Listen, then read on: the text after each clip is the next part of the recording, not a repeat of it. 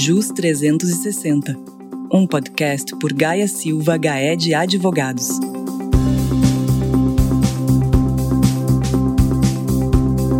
Olá, como estão todos? Eu sou Georges Anastasiades, eu sou sócio do escritório aqui de São Paulo. Olá, Georges, tudo bem? Muito obrigado aí pelo convite. O meu nome é Heitor César Ribeiro, eu sou advogado da consultoria tributária e atuo aqui na unidade de São Paulo do escritório. Muito obrigado aí por poder participar dessa discussão com vocês. Legal, Heitor, muito obrigado pela sua participação. Eu acho que vai ser bem legal a gente fazer esse bate-papo hoje sobre a tributação nas seguradoras.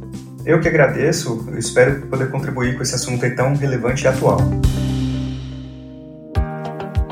Perfeito. Bem, Hoje a gente vai falar sobre as incertezas que as seguradoras enfrentam quanto a impactos tributários na cobertura de sinistros decorrentes da Covid. A gente está nessa época de pandemia, então muitas seguradoras acabam se deparando com sinistros decorrentes da pandemia decorrente do coronavírus. Bem, qual seria o tratamento tributário a ser conferido aos pagamentos chamados ex gracia, efetuados pelas seguradoras? É praxe no mercado global de seguros de pessoas né, a exclusão do pagamento de capital segurado em razão de catástrofes naturais e pandemias. Tecnicamente e juridicamente também, a justificação dessa exclusão decorre da possibilidade de danos gerados por esses eventos atingirem proporções incompatíveis com os prêmios cobrados, já que é impossível organizá-los estatisticamente para antecipar sua frequência e gravidade. Aqui no Brasil, a SUSEP, inclusive em linha com a prática internacional, prevê a possibilidade de excluir a cobertura por pandemia reconhecida pelo órgão competente.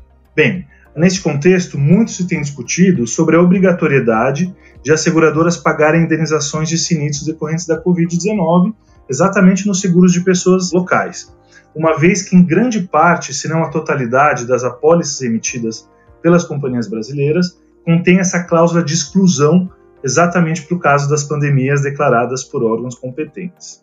Embora numa primeira análise possa chegar à conclusão de que as seguradoras não se encontram obrigadas juridicamente a pagar essas indenizações que decorrem da Covid-19, muitas companhias decidiram por efetuar os pagamentos mesmo assim, em vista principalmente do impacto humanitário e de imagem comercial que a recusa de pagamento pode gerar. Vale observar que a Federação Nacional dos Corretores de Seguros Privados, a FENACOR, em comunicado geral à sociedade agora em março de 2020, clamou às seguradoras, particularmente aquelas que atuam na área de pessoas, que não se socorram de quaisquer cláusulas de exclusão para evitar o pagamento desses sinistros decorrentes da Covid-19. Ainda dentro desse contexto da pandemia atual pela qual passamos, em setembro de 2020, a SUSEP publicou uma circular, a de número 613, que disciplina o atendimento às reclamações de consumidores no mercado securitário. Então, a partir de 1 de janeiro de 21, com ou sem pandemia, os consumidores dos mercados de seguro vão ter que registrar suas reclamações na plataforma digital específica, que no caso é consumidor.gov.br, que é vinculada à Secretaria Nacional de Direito do Consumidor, a Senacom, que por sua vez é o órgão do Ministério da Justiça. Isso vai impulsionar muito as reclamações de consumidores por falta de cobertura nos sinistros decorrentes da Covid-19. Bem, nesse contexto, muitas seguradoras já declararam publicamente que irão sim garantir a cobertura de morte causada pela Covid nos seguros de vida. Isso tem ocasionado um grande acréscimo de pagamentos ex gracia por parte das seguradoras. E é importante frisar que esses pagamentos ex gracia eles compreendem todo e qualquer pagamento de indenização efetivado por interesses comerciais da seguradora em função de um sinistro que não é coberto pelo contrato de seguro. Ou seja, existe expressamente a exclusão de cobertura no contrato de seguro. Em muitos casos, procura-se evitar com isso gastos excessivos que se produziriam por haver a necessidade de se justificar judicialmente ou de modo semelhante a improcedência do pagamento cujo valor não compensaria o gasto com tais despesas. Então, basicamente, o que temos? A gente tem um contrato de seguro que exclui a cobertura por pandemia e a gente tem aí um movimento das seguradoras querendo pagar esses sinistros, ainda com essa exclusão de cobertura, por questões reputacionais, comerciais ou mesmo para evitar contenciosos futuros e todos os custos que lhes são afetos. Bem, é exatamente nesse cenário que começa a ganhar relevância a discussão sobre o tratamento tributário a ser conferido pelas seguradoras a esses pagamentos que a gente chama de ex graça, ou seja, sem um fundamento contratual, principalmente no que diz respeito ao imposto de renda e contribuição social e ao PIS e a COFINS.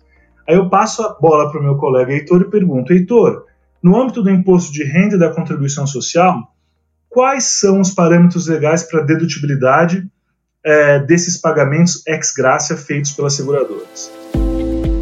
Bom, Jorge, essa tem sido uma dúvida muito comum entre as companhias seguradoras. Isso porque é, existe aí um certo receio de que as autoridades fiscais, em algum momento, possam vir considerar que essas despesas decorrentes desses pagamentos não são dedutíveis para fins de apuração do imposto de renda da CSL. Bom, primeiro, vale observar que a regra geral de dedutibilidade de despesas condiciona esse direito de dedução dos encargos a preenchimento de requisitos aí de necessidade, usualidade e normalidade. Bom, em breve resumo, não são dedutíveis as despesas gastas por atos de mera liberalidade, ou seja, aqueles gastos decorrentes de favor ou benevolência estranhos à atividade econômica da empresa. Então, o receio que existe aí no mercado é de que o fisco venha entender que esses pagamentos aí que não deveriam ter sido feitos porque havia uma regra de exclusão na apólice, esses pagamentos não seriam dedutíveis na, na apuração do imposto de renda por serem considerados aí como mera liberalidade. Só que, em nosso entendimento, não, não se trata de mera liberalidade, não. São despesas é, é, que preenchem os requisitos básicos de dedutibilidade, de necessidade, usualidade e normalidade. Bom, primeiro ponto, no que diz respeito à usualidade e normalidade, esses é, requisitos não exigem que o gasto ele seja frequentemente incorrido pelo contribuinte. Diferentemente, a despesa pode ser excepcional, pode ser esporádica, desde que possa ser considerada usual ou normal no contexto dos negócios ou das atividades exploradas pelo contribuinte. Somente para fins ilustrativos aqui, a maior parte das empresas incorrem despesas com planejamentos, readequações, tudo de forma esporádica e excepcional, e isso não torna o gasto anual ou inusual. Então, os pagamentos ex gracia embora eles não sejam recorrentes ou estejam circunscritos a um período e contexto específico, como é o caso da Covid-19, não podem ser considerados como anormais ou inusuais para as empresas que atuam no mercado securitário. Os gastos com coberturas de sinistros não podem ser considerados anormais para empresas de seguros. Esse, na verdade, é o core business das empresas desse segmento. Então, esse requisito aí de usualidade e normalidade estão preenchidos. E quanto ao requisito de necessidade, que acho que é o mais importante, ele deve ser analisado em razão da relevância para o desenvolvimento da atividade econômica da pessoa jurídica e para a manutenção da respectiva fonte produtora de rendimentos. Por esse motivo, o conceito de despesa necessária exige a existência de uma relação de pertinência entre a despesa e a atividade econômica da pessoa jurídica. E para que haja essa relação de pertinência, o dispêndio não precisa ser inevitável, imprescindível ou mesmo juridicamente compulsório. Ao contrário, uma despesa é aparentemente dispensável ela pode ser pertinente à atividade econômica desde que seja assumida no interesse da pessoa jurídica, independentemente da existência ou não de compulsoriedade jurídica. E aqui, se a gente analisar especificamente o caso das seguradoras e o contexto da Covid-19, existem diversas razões que estão atreladas à atividade econômica das sociedades seguradoras, entre as quais podemos destacar a seguinte. Primeiro, principalmente quando as despesas estão atreladas ao caso da Covid-19, busca-se com os pagamentos ex gracia evitar danos à reputação da companhia, porque a natureza do seu negócio requer a manutenção da confiança dos seguradores. Então já tem aí uma relação de pertinência entre o pagamento nesses casos e a atividade da empresa. Segundo ponto, existe uma grande possibilidade de os segurados ingressarem com ações judiciais contra as seguradoras com base na impossuficiência do consumidor e na notória comoção social causada pela Covid-19, de forma que as seguradoras seriam obrigadas a pagar a indenização independentemente da existência de cláusulas de exclusão de risco, também tem que pagar com sucumbência e honorários advocatícios. Além disso, em vista da falta de clareza na legislação regulatória, ainda é discutível quem seria a autoridade competente para decretar a pandemia para fins de aplicação da cláusula de exclusão de risco. Ou seja, bastaria a OMS declarar a pandemia como ocorreu, ou deveria também ter uma autoridade competente no Brasil que decretasse a pandemia e fizesse com que fosse aplicável a cláusula de exclusão. Além disso, na prática, a gente tem verificado aí que nos casos relacionados à Covid-19, tem se verificado que as certidões de óbito ou declarações de óbito nem sempre apontam essa infecção como causa mortes de forma categórica, limitando-se a indicar os gastos, os quadros de insuficiência respiratória aguda ou parada cardiorrespiratória, acrescidos de menção suspeita de Covid-19. Dessa forma, o não pagamento da indenização correspondente pode gerar questionamentos administrativos e judiciais. Além disso, para poder comprovar que a causa morte decorre de Covid-19, isso pode gerar a necessidade de perícias adicionais, como a confirmação da, da associação do óbito à Covid-19. Isso pode ser inviável do ponto de vista prático, porque isso poderia gerar exumações e muitos procedimentos que são perigosos nesse contexto atual. E diante disso, a gente entende que não há qualquer ato de liberalidade ou benevolência na decisão de efetuar o pagamento das indenizações de seguro de vida em casos de óbitos associados à Covid-19. As decisões das empresas elas possuem uma relação de pertinência com a atividade econômica exercida pelas seguradoras e com a manutenção da fonte produtora de rendimentos dessas empresas. E por esse motivo, a gente entende que essas despesas devem ser consideradas dedutíveis na apuração do lucro real e da CSL. Então, mesmo assim, se as empresas adotarem esse entendimento e deduzirem essas despesas e mais para frente a Receita Federal vir a entender que elas não seriam dedutíveis, a gente entende que dá para questionar esse entendimento da Receita Federal e manter esse posicionamento de tomar a dedutibilidade dessas despesas com muita segurança do ponto de vista argumentativo. A gente entende que isso é bastante claro.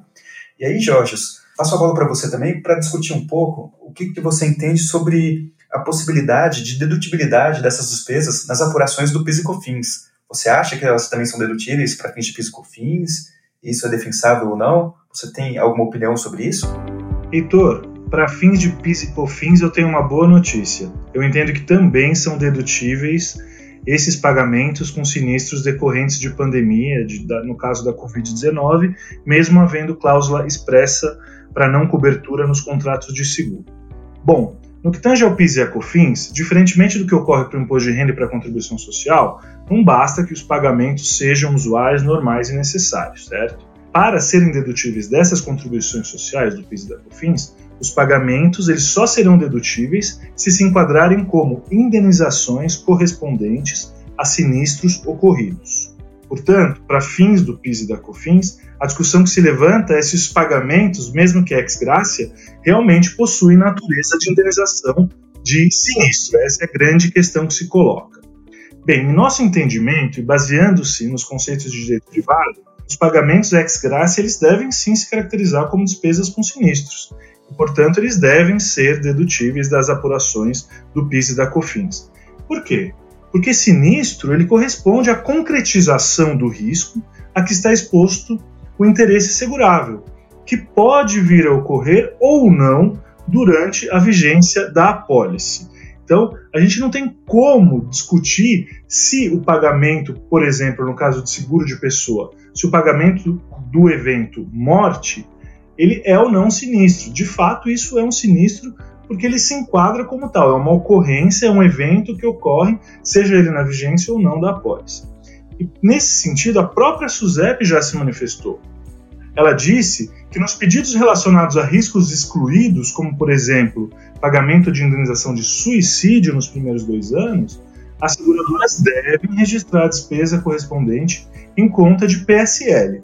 PSL no mercado securitário, as pessoas entendem bem, a provisão de sinistro é liquidado e não em conta de outras despesas.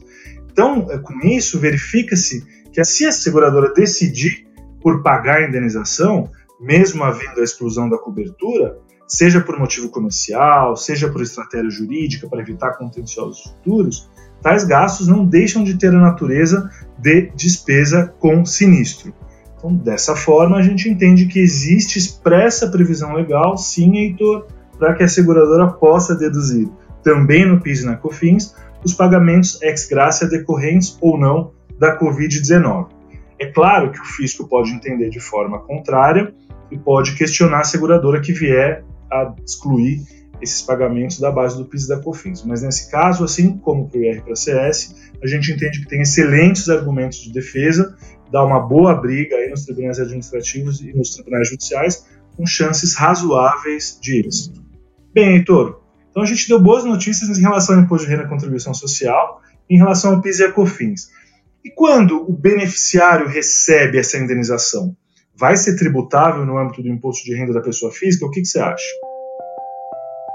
Bom, esse é outro ponto que tem gerado bastante insegurança também, né? Porque a legislação fala que são isentos do imposto de renda da pessoa física os rendimentos recebidos pela pessoa física em decorrência do capital das apólices de seguro ou pecúlio pago por morte do segurado que aí nesse caso Existe também o risco das autoridades virem entender que os pagamentos ex gracia em seguros de pessoas com cobertura por morte não teriam natureza de indenização do sinistro, de tal forma que os rendimentos recebidos pelos beneficiários não estariam alcançados pela isenção do imposto de renda na pessoa física. Bom, a gente também não concorda com esse entendimento e achamos que se ocorrer algum posicionamento nesse sentido, ele é facilmente refutável, né? Porque em nosso entendimento, os pagamentos ex graça eles possuem natureza de indenização de sinistro e, como tal, são isentos do imposto de renda da pessoa física para os beneficiários da pólice, não havendo que se falar em tributação do imposto na fonte pela seguradora, tampouco na declaração de ajuste anual da pessoa física. Bom, conforme você mesmo comentou, o pagamento ex graça por parte da seguradora decorre de uma interpretação de boa-fé do contrato de seguro, visando o equilíbrio econômico-financeiro da contratação, de tal forma que as partes de comum acordo concluíram ser devida indenização naquela situação.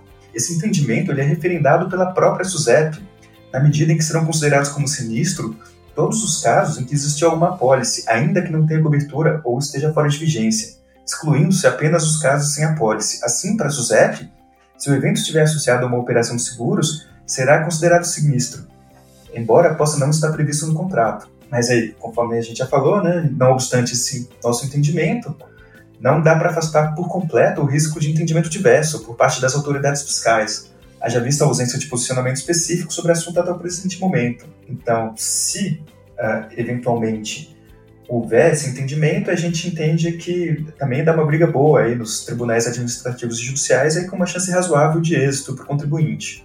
Então, é, agora falando sobre esse último tema aí que foi mais polêmico, também que também gera bastante incerteza, é, se você puder resumir um pouco sobre o que a gente falou e concluir, Jorge?